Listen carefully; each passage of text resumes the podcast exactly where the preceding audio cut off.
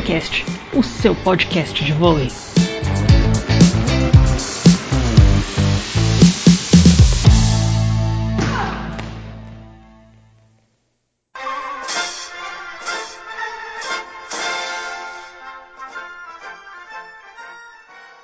Olá, esse é o VôleiCast, podcast do Saída de Rede e blog de vôlei do All Sport.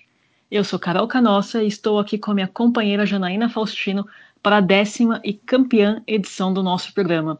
Campeã porque a gente não podia começar de outra forma, né, Jana? Uhum. Hino Nacional Brasileiro, prestando aqui uma singela homenagem à seleção brasileira masculina de vôlei, que ganhou mais um título da Copa do Mundo. Título invicto, né, Jana? Tudo bem? Sim. Tudo bem, Carol? Oi, pessoal. Tudo tranquilo? Sim, estamos aqui para mais uma edição do nosso podcast, que você pode encontrar e escutar pelo celular nas principais plataformas de áudio do mercado ou apenas digitando Volecast no Google. E claro, o principal tema desse episódio é o troféu conquistado pela seleção masculina na Copa do Mundo realizada recentemente no Japão. É o terceiro título, na verdade. O Brasil já tinha vencido a competição em 2003 e 2007 e acabou se tornando o único país é, ainda existente, tricampeão olímpico, mundial e da Copa do Mundo uma marca, uma super marca só atingida pela antiga União Soviética, né, Carol? Pois é, mas antes da gente começar a falar sobre essa conquista do Brasil, vamos lembrar que recentemente nós lançamos um programa de financiamento coletivo no Catarse. E uhum. não é importante só você ajudar a gente a, a continuar o Volecast, como também esse programa de financiamento permite que quem nos apoiar discuta voo em um grupo fechado no Facebook, com direito a participar de lives exclusivas e prêmios físicos, prêmios muito legais, não é mesmo, Jana? É isso aí.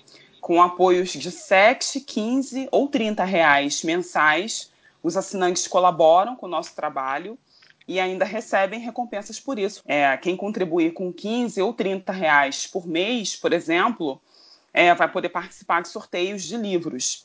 A gente já falou em outras edições, a gente vai sortear, por exemplo, aquele livro que é, celebra os 10 anos do Sada Cruzeiro, a biografia do Serginho também vai ser é, um dos títulos que a gente vai sortear, a biografia lançada pela editora Planeta e outros, né? E quem contribuir com 30 reais mensais, além de participar dos sorteios do, dos livros, ainda vai concorrer a uma camisa ah, que esteja disponível no estoque da loja Saque Viagem. Tem lá, inclusive, a camisa da seleção brasileira para quem quiser desfilar por aí como campeão uhum. da Copa do Mundo, hein? É isso então, para contribuir, é só entrar em Catarse, Catarse com S, catarse.me barra saída de rede e ver o que cabe no seu bolso. Então, repetindo, catarse.me barra saída de rede mesmo que você não tenha como apoiar a gente com dinheiro, você já tá, vai estar tá colaborando bastante se compartilhar as nossas matérias, compartilhar esse podcast, divulgar o nosso programa de financiamento coletivo. A gente uhum. vai agradecer da mesma maneira por você estar aí ajudando a palavra do vôlei. Voltando ao título do Brasil na Copa do Mundo, é interessante a gente constatar que às vésperas da Olimpíada de Tóquio, o Renan tá brilhando demais no comando da seleção brasileira, né? Ele que uhum. é o sucessor do Bernardinho, é, para quem não lembra, depois da Olimpíada do Rio, lá no começo de 2017, assumiu o cargo cercado de desconfiança, né? Porque muita gente preferia o Marcelo Mendes, que tem uma história magnífica no Sada Cruzeiro, ou o Rubinho, uhum. que era o assistente técnico do Bernardinho, inclusive era o cara que o Bernardinho havia indicado inicialmente para a CBV, né? E o Verdade. Renan não só está fazendo um belo trabalho na seleção brasileira, como conseguiu derrotar tanto o Marcelo Mendes como o Rubinho na última Superliga, né? E ressalto que não só esse título, é, não só o título em si, mas o Renan tem feito o Brasil jogar bem e ao mesmo tempo está conseguindo dar chance para novos talentos, né? Já pensando no próximo uhum. ciclo olímpico de Paris, Paris 2024, então é, tem jogado com bastante frequência nomes como o Cachopa, o levantador, o Central Flávio, o Líbero Tales, ou seja, ele já está realizando um trabalho pavimentando um caminho a longo prazo. Pois é, exatamente. É, quando o Bernardo deixou a seleção uh, e o nome do Renan foi anunciado, muita gente torceu o nariz, muita gente contestou, porque é, desde a época CIMEG de Florianópolis, o, o, Renan não trabalhava como técnico, né? Bastante tempo. Uh, e o início dele foi até um pouco inseguro, o que é totalmente normal, já que ele estava substituindo um dos, um dos melhores técnicos do mundo. Mas assim, o fato é que, sob o comando do Renan, desde que ele assumiu em 2017, o Brasil disputou nove competições, chegou a sete finais e ganhou cinco títulos. Então, uhum. dá para a gente dizer que ele tem conseguido manter o Brasil no topo entre as melhores seleções do mundo. Claro que se a gente fizer uma análise dessa temporada 2019, a gente vai perceber que a seleção não começou da melhor forma, já que passou por algumas oscilações, alguns problemas ao longo dos torneios né, dessa temporada 2019, mas terminou super bem, né, Carol? Pois é, eu confesso assim que eu vou dar o braço a torcer. Eu fui uma das pessoas que achou que o Renan não era a escolha mais adequada para substituir o Bernardinho. O uhum. que, que, que, você pensou na época, Jana? Você concordou com a escolha na, na ocasião? Pois é, pois é. A gente, eu, eu pensava muito. A minha, o meu preferido era o Marcelo Mendes, né? Uhum. Marcelo que tem uma, uma história incrível realmente com, com o Cruzeiro. Eu via no Marcelo um, um, um treinador mais qualificado para assumir, um treinador muito inteligente. É, eu achava que ele era o nome ideal para assumir a seleção. Ou então o Rubinho, que tinha uhum. sido é, uma, uma, indicação do, do, do, Bernardo, e é um técnico muito estudioso, né? Um tinha cara todo muito... aquele DNA do Bernardo, né? Exato. O Rubinho também era um, um nome bem, bem interessante. Mas, o, sim, o Renan não deixou de, de, surpreender positivamente. E o interessante de você ver, eu acho que essa temporada 2019 é muito representativa nesse sentido de evolução do Renan como treinador da seleção brasileira, né? Uhum. É, se, se, a gente lembrar especificamente da Liga das Nações, que foi o primeiro torneio dessa temporada de seleções, é, o Brasil foi quarto colocado, foi muito bem na fase classificatória, mas terminou na quarta colocação com um desempenho sofrível na fase final. Foi muito mal no, na recepção do saque flutuante, no bloqueio, é, começou a sofrer na virada de bola. É, e, e, essa quarta colocação veio depois de duas derrotas para o time B, acho que até C da Polônia, né? Uhum. Então, naquele momento era um cenário assim muito complicado. Sim, bastante. E quem não lembra também da, da conquista dramática, épica da vaga olímpica para os Jogos, né? Os Jogos de Tóquio. Uhum. É, naquela partida contra a Bulgária no pré-olímpico de agosto, o Brasil praticamente renasceu das cinzas no terceiro set para virar o jogo e ganhar no tie-break de uma forma espetacular, dentro da casa deles, né, na Bulgária, com uma pressão imensa da torcida local. E a gente conseguiu a vaga, a gente virou aquele jogo muito graças ao Leal também, que fez uma estreia que estreou na seleção brasileira na Liga das Nações, né, se não me engano, no jogo contra a Austrália. E o Leal rapidamente se adaptou, se transformando em um dos principais nomes do Brasil esse ano. Então, é mais uma, uma amostra de que não foi fácil a temporada. Com certeza, né? E o Leal também é, teve uma foto muito bonita que a gente até colocou no Instagram do Volecast, né? Que é arroba Volecast, do Leal balançando a bandeira brasileira, né? E Verdade. aí na legenda que ele publicou também no próprio perfil dele lá no Instagram, e ele colocou, não, eu sou brasileiro sim, porque esse é o país que eu escolhi, né? Eu acho que não existe assim um cala-boca melhor é, não existe um cala-boca melhor para qualquer pessoa que tenha criticado o fato de ele defender a seleção brasileira simplesmente porque ele não nasceu aqui, né? Então, Sem dúvida. É, ele é naturalizado, viveu muitos anos aqui, está mais que justificado que ele é um cara que ama o Brasil e que tem muito a contribuir para essa seleção. Sem dúvida, um cara que chegou aqui, que escreveu uma, uma história fantástica no Cruzeiro, evoluiu muito tecnicamente, taticamente uhum. como jogador aqui em Minas Gerais, se adaptou perfeitamente. Eu acredito que não há dúvidas né, de que o Leal é brasileiro e acho que ele tem muito a somar. Já somou nessa temporada e tem muito a, a contribuir ainda. Agora, voltando para a análise da, te da temporada inteira da seleção brasileira masculina, é, teve o sul-americano que, teoricamente, era o campeonato mais fácil e mesmo ali o, o time precisou se desdobrar para ganhar o, título continental, né? 32 segundo. Uhum. É, foi um time misto, né? Não foram no Brasil não foi com força máxima, mas tampouco a Argentina que foi finalista estava com força máxima, né? E a vitória só ocorreu no, no tie-break, né? Uma virada de jogo também, um jogo virado de uma forma espetacular, né? Sim. Então, acho que diante de tudo isso que tinha acontecido até a Copa do Mundo, Liga das Nações, o sufoco do pré-olímpico, é, as dificuldades no sul-americano, é, existia uma desconfiança plenamente justificada né, por parte de uhum. torcedores e da imprensa.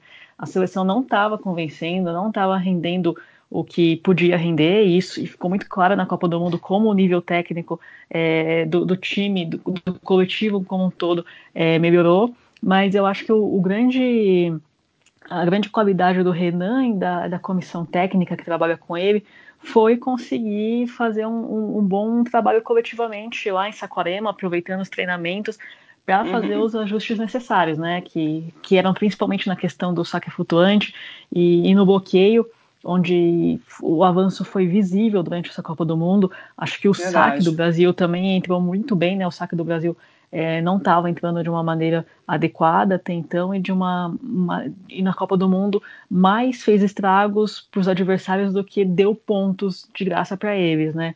Uhum. E todos esses fatores culminaram no, nessa campanha incrível que o Brasil teve, 11 vitórias e 11 jogos, que iguala também, né, 2003, aquela geração que acabou sendo é, campeã em, em, Atenas, aquela geração mara maravilhosa de Ricardinho, que ganhou Giba, tudo. É. É, uhum. é, e foi assim, igual aquela campanha, né? Então, muito bom, muito bom o desempenho do Brasil na Copa do Mundo. Assim, é para deixar o torcedor feliz. Sim, sim. A Copa do Mundo acabou perdendo muito é, da sua importância por não ser mais classificatória para a Olimpíada, né? Então, a Federação Internacional, até numa tentativa de fazer as seleções valorizarem o torneio, acabou aumentando o, o valor da premiação e manteve a, a importância, a, relevância do torneio para a pontuação no ranking, que vai definir as chaves nos jogos do ano que vem. Ainda uhum. assim, a maioria das, das seleções é, atuou na competição com jogadores de reservas.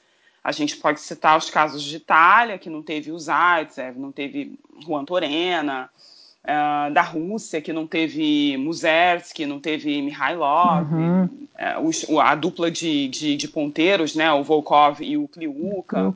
Uhum. De qualquer forma, Estados Unidos e Polônia jogaram praticamente completas. Os americanos estavam sem o Sander, né, que teve que fazer, que passou pela cirurgia no, no ombro direito. Os poloneses não jogaram com, com o Kurek, é, não enfrentaram é, o Kurek não enfrentou o Brasil, mas jogou, chegou a jogar algumas, algumas poucas partidas nessa Copa do Mundo. O Kurek que vem de, de, uma, de uma cirurgia nas costas, uma cirurgia delicada. Os brasileiros estavam sem o Wallace. Só que quando uhum. o Brasil foi exigido contra essas seleções, contra Estados Unidos e Polônia, é, o Brasil correspondeu. Sim, é, muita gente pode criticar, criticar talvez não seja o termo, mas pode colocar um asterisco nessa conquista do Brasil dizendo que, pô, mas também os outros times não estavam com o máximo. Mas, uhum. assim, na, na, minha opinião, se os outros não quiseram aproveitar a chance de testar o elenco nessa Copa do Mundo às vésperas da Olimpíada e de quebra ainda faturar uma graninha da, da, Confedera da Federação Internacional de Vôlei, bom, problema deles, né? Uhum. É, é uma escolha que tem suas vantagens e desvantagens, mas o Brasil, por exemplo, é um país que tradicionalmente costuma jogar no máximo todas as competições, tanto masculino como no feminino, né? O Brasil não costuma é, rodar muito elenco, né?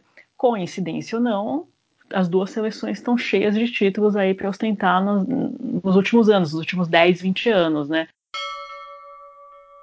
Falando especificamente sobre essa Copa do Mundo, de fato, o Brasil é, passou nos testes de fogo contra Polônia e Estados Unidos, né?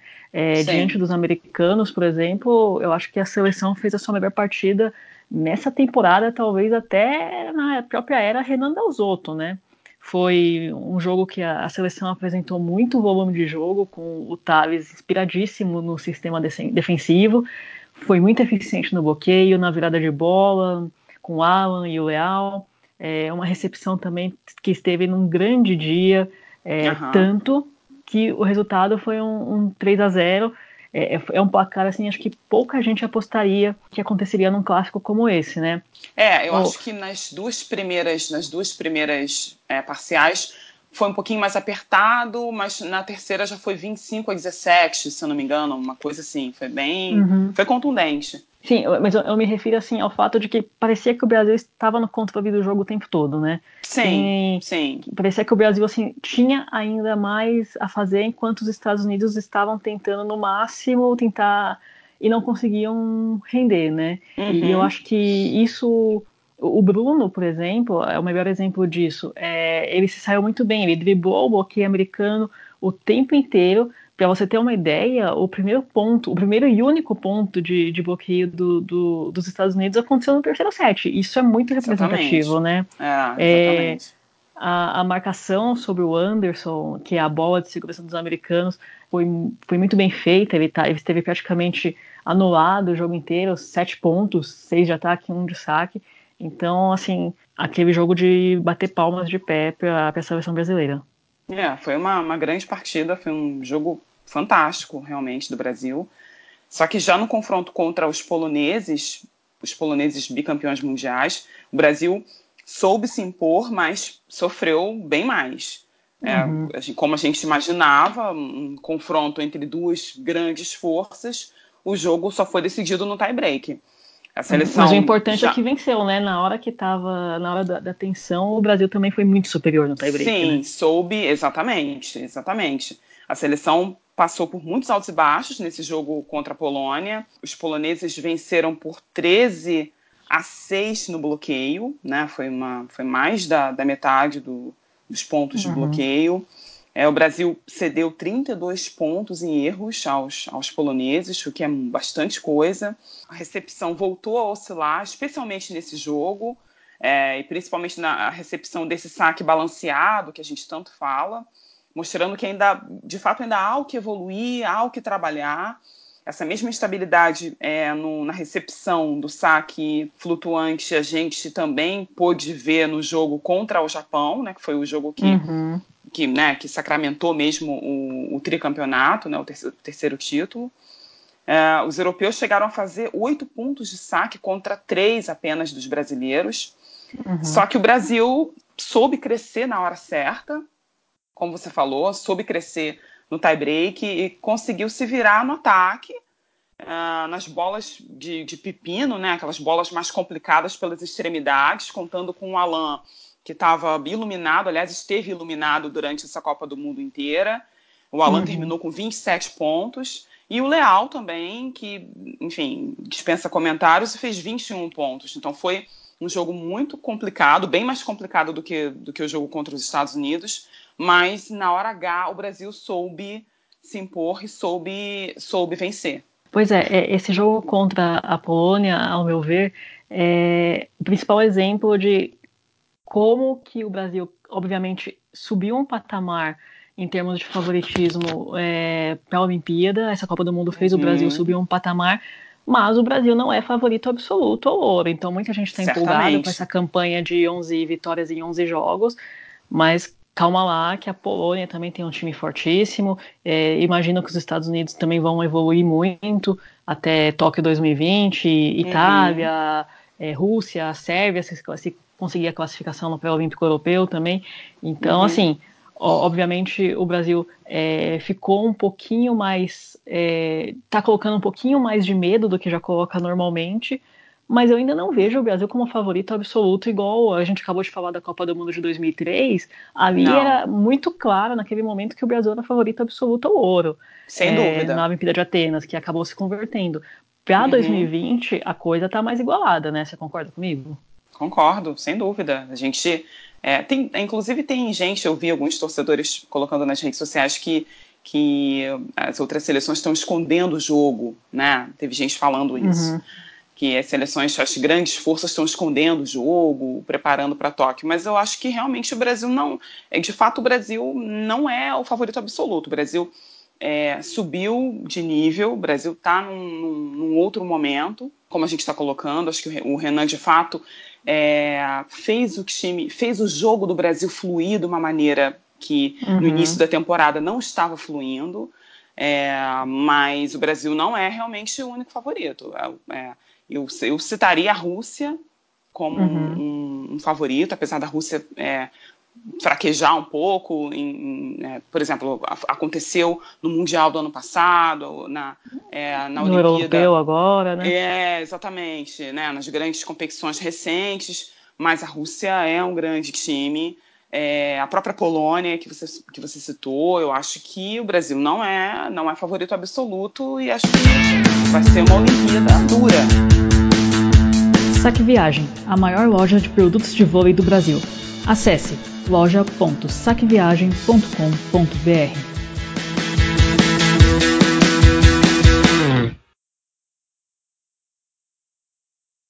Vamos falar sobre o Thales também? O, o o líbero da seleção brasileira, foi um dos grandes destaques dessa campanha, né? Ele uhum. mostrou uma consistência muito grande, tanto na recepção contra, como no sistema defensivo, e também é, é um símbolo dessa evolução apresentada ao longo dos últimos meses, né?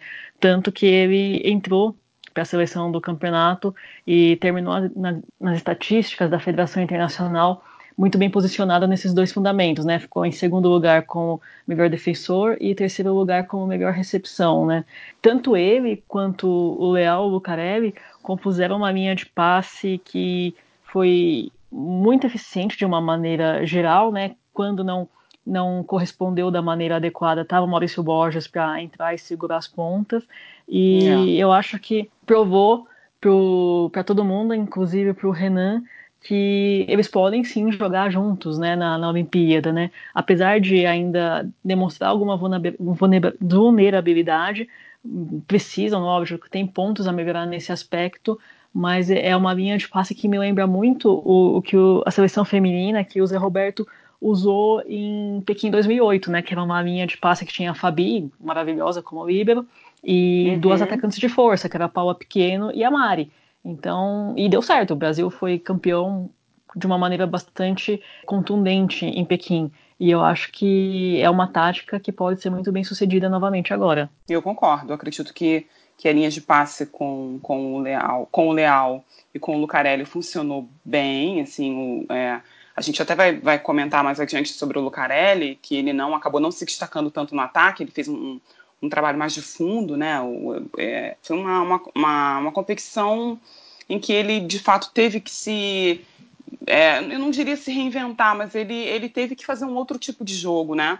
Uhum. É, mas, é, mas são dois jogadores de força, dois ponteiros de força, mas acho, acredito que funcionou, funcionou bem, sim. Falando sobre o Thales, é, eu acredito que o Renan deixou meio que claro que pretende apostar nele como titular nos jogos. Sim. É, ele e o Mike não mais se revezaram nas funções, para quem não, não lembra, no começo da temporada o Thales se encarregava da recepção e o Mike entrava para defender. Né? Uhum. A gente até imaginou que o Mike seria também testado nessa Copa do Mundo, mas ele esteve muito pouco em quadra. Assim, eu acho que ele ainda vai ter essa temporada pré-olímpica para evoluir, para trabalhar bastante no Minas. É, mas eu acredito que vai ser difícil é, fazer com que o Renan mude de ideia em relação ao Thales. E aí, é, ainda sobre essa questão da, da, da, linha de passe, aí entra essa coisa do Lucarelli, né, que eu, que eu tava chamando a atenção. O Lucarelli apareceu é, nas estatísticas da Federação Internacional só no 34º lugar como maior pontuador dessa Copa do Mundo. Ele marcou 78 pontos e teve uma função, ele acabou desempenhando uma função muito mais de fundo de quadra. Ele, não, ele uhum. não, não se sobressaiu tanto no ataque, é, segurou muito mais no passe, fez defesas incríveis, né? Se uhum. saiu muito bem na defesa.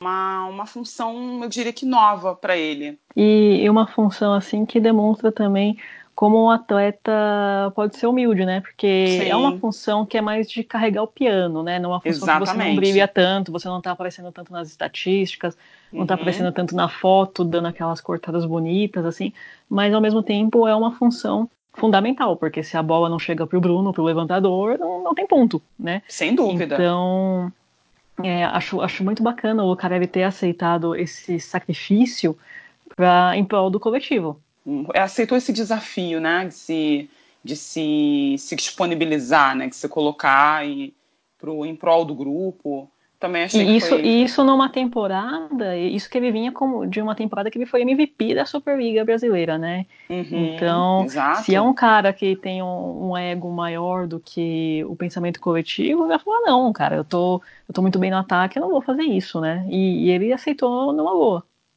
Sem dúvida, concordo. Acho que foi um, um exercício de humildade, foi uma.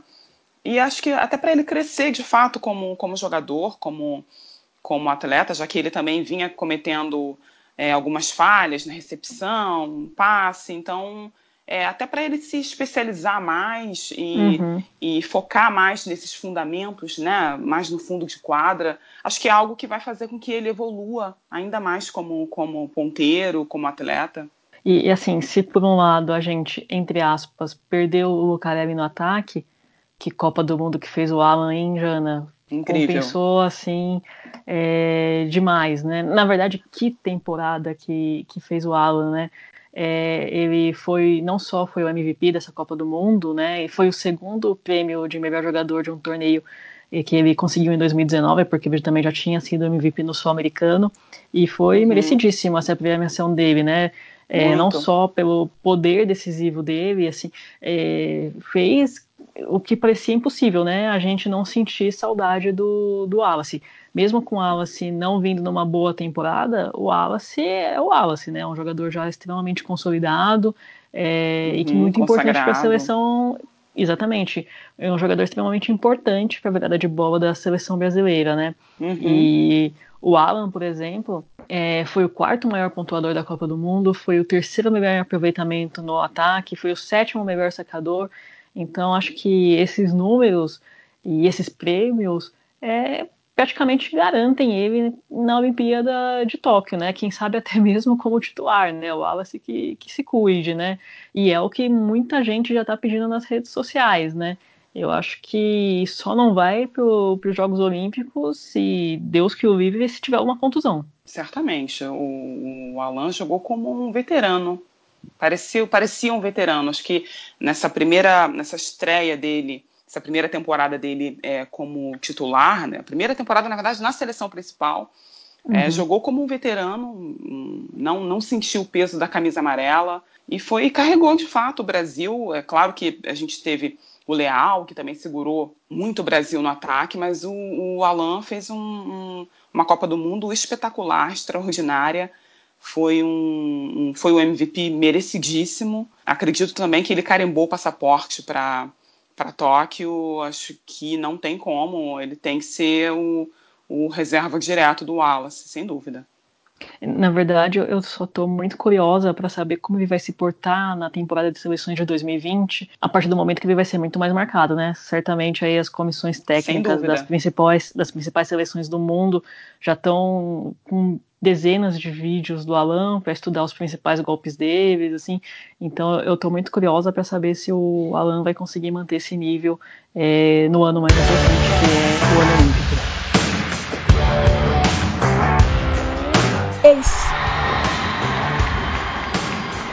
E medalha.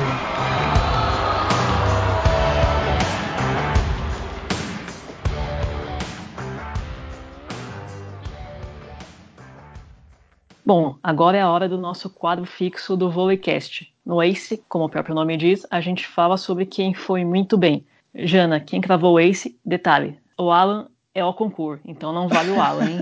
é verdade, eu falei tanto do, do Alan né, nessa, nesses episódios do Volleycast, ele virou ao concurso, realmente não, não vale. Mas acho que quem cravou Ace, Carol, é, foi a seleção japonesa. Uhum. que foi um, uma seleção que fez muito bonito nessa Copa do Mundo. A gente sabe que o Japão é um time tradicionalmente muito habilidoso, só que é, é uma equipe que não consegue é, se sobressair no cenário internacional porque em função da baixa estatura do, dos jogadores, né?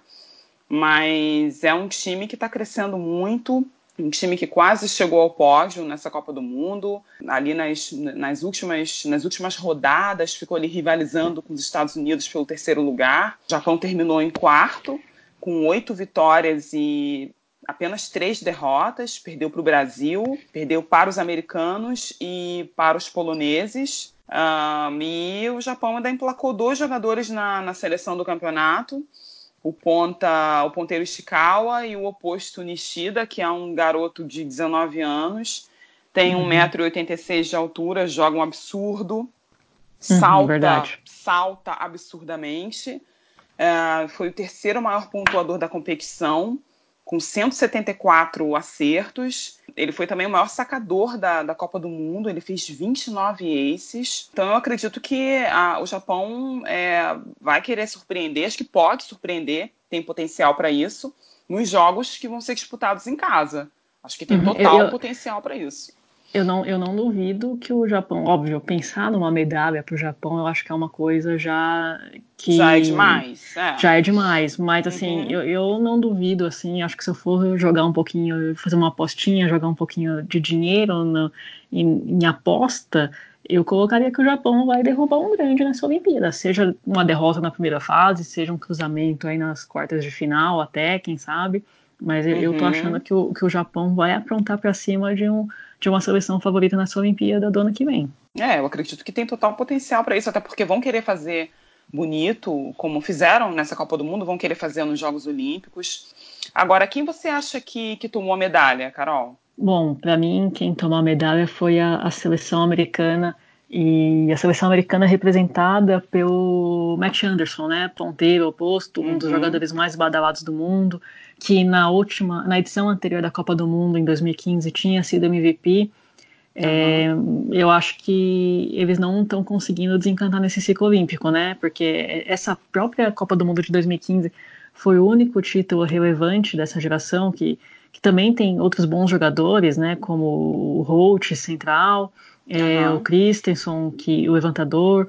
Esses dois, o Christensen, por exemplo, até chegou a entrar para a seleção da, da, Copa do Mundo, mas foi até uma decisão polêmica. Muita gente achou que ele não teve uma performance suficientemente boa e para integrar a equipe do campeonato e, eu concordo, uhum. né? Porque é um time que, por exemplo, perdeu para a seleção B da Argentina. É um time que foi atropelado pelo Brasil, ganhou da Polônia, ganhou mas é uma seleção assim que muito inconstante, né? Que uma seleção que que bate muito na trave, né? Foi é. bronze é. no Rio 2016, no Mundial do ano passado, nas duas edições da, da Liga das Nações, que inclusive jogou em casa a última edição.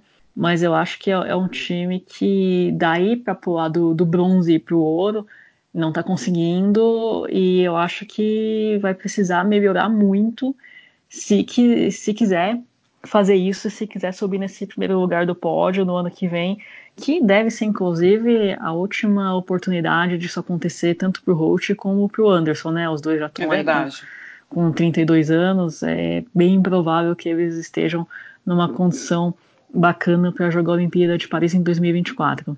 É só, só lembrando, cara, o Holt também entrou para a seleção da Copa do Mundo, né? Como, como segundo central. Ele e o Lucão.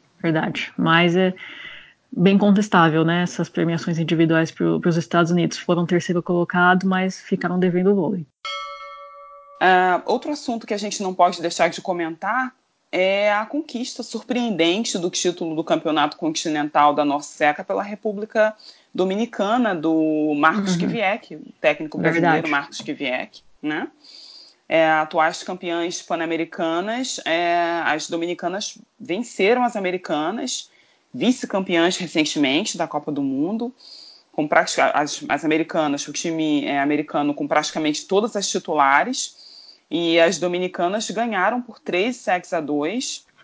A ponteira Braille Martinez, que é o grande reforço do Dentil Praia Clube para a temporada, foi a maior pontuadora do time, com 24 acertos pelos Estados Unidos, a ponteira Michelle Bart pontuou 26 vezes. E na primeira fase da, do campeonato, as americanas venceram a, as dominicanas por 3 a 0. Né? Enfim, eram uhum. E aí isso acabou fazendo com que elas se tornassem favoritas, claro, né? Pra, pra... Mais ainda, né? Sim, exato. E, mas perderam, foi uma vitória histórica do time do Kvyek o Canadá acabou completando o pódio, ficou com bronze, é, vencendo o Porto Rico por 3 a 0. E, e, o detalhe dessa vitória da República Dominicana é que a, a Brenda Castillo não jogou, né? A Brenda Castillo sofreu um acidente de carro depois do, do pré-olímpico, machucou Sim. o braço é uma coisa assim que, graças a Deus, não vai é, é, comprometer a carreira dela, mas ela também não, não pôde participar por conta desse, desse problema. Então, isso deixa a vitória da República Dominicana com um gostinho ainda melhor para elas. Sem dúvida, foi uma vitória, uma vitória épica. A República Dominicana tem feito uma, é, uma temporada muito especial, né, Carol? Na, na, na Liga uhum. das Nações ganhou do Brasil, é, sabe, vem ganhando de. ganhou é, da Rússia também, se não me engano. É, Quase tirou a vaga olímpica do Brasil. Exatamente, exatamente, no pré-olímpico, como esquecer, né? No, no Sabiazinho. Tem sido uma temporada bem especial para as dominicanas. Eu também queria falar um pouquinho sobre vôlei de praia, né? A gente está gravando esse programa no dia 16 de outubro e um pouco horas antes da gente gravar esse programa, a FIVB, a Federação Internacional de Vôlei, divulgou o calendário do Circuito Mundial do, de 2020 e com isso ficou acabou se confirmando quais são as quatro duplas que vão representar o Brasil na Olimpíada de Tóquio, né? Porque a etapa dos Estados Unidos que estava pendente para janeiro não vai ser disputada. Então, uhum. com isso, é, não existe mais possibilidade de mudança nas duas primeiras colocações dos dois naipes na corrida olímpica brasileira, que só tem uma etapa a ser disputada no México em novembro, é, que vai somar pontos. Como a corrida olímpica do Brasil termina em fevereiro, é, não vai ser possível mais fazer alterações nessas duas primeiras colocações. E quem vai representar o Brasil no masculino é o Alisson e o Álvaro Filho e o Evandro e o Bruno Schmidt, né? E é muito curioso isso, porque o Alisson e o Bruno são os atuais campeões olímpicos, jogando juntos, né? Foram campeões Sim. olímpicos na, na Rio 2016 e agora e vão, vão disputar separadamente agora, é verdade. É, vão disputar. E no feminino é, tem assim, tem o nome da Agatha, que foi com a Bárbara Seixas é, prata na, na, Rio 2016, mas três uhum. nomes assim novos, né? Do, no cenário é, do vôlei de praia brasileiro, novos entre aspas, quem, quem acompanha conhece, mas não são jogadoras tão rodadas e tão consagradas, né? A Agatha agora joga com a Duda, que é uma jogadora jovem, muito boa jogadora. Elas estão uhum. fazendo uma excelente campanha no, no, no vôlei de praia esse ciclo olímpico, foram campeões do circuito mundial no ano passado, é, vem é, muito bem também nas etapas do circuito mundial esse ano. E a Ana Patrícia e a Rebeca, que são é, jogadoras que são treinadas pelo Reis, Rei, Rei, Rei Castro, que, Reis Castro, perdão, que uhum. era treinador da Larissa da Juliana, e podem, assim, o Campeonato Mundial de Vôlei de Praia esse ano mostrou que as duplas brasileiras não têm mais aquele domínio que já tiveram no, em outros ciclos olímpicos. Mas eu acho é que o Brasil, verdade. de qualquer maneira, vai estar muito bem representado e tem chance, sim, de, de medalha é, na Olimpíada de Tóquio. E a gente lembra também que o Campeonato Paulista masculino já está entrando na sua fase decisiva, né? As semifinais começam já nessa sexta-feira. O vôlei Renata, único time ainda invicto na competição, vai visitar o vôlei 1 Itapetininga, que passou pelo CIMED Atibaia no Golden Set. Uh, uhum.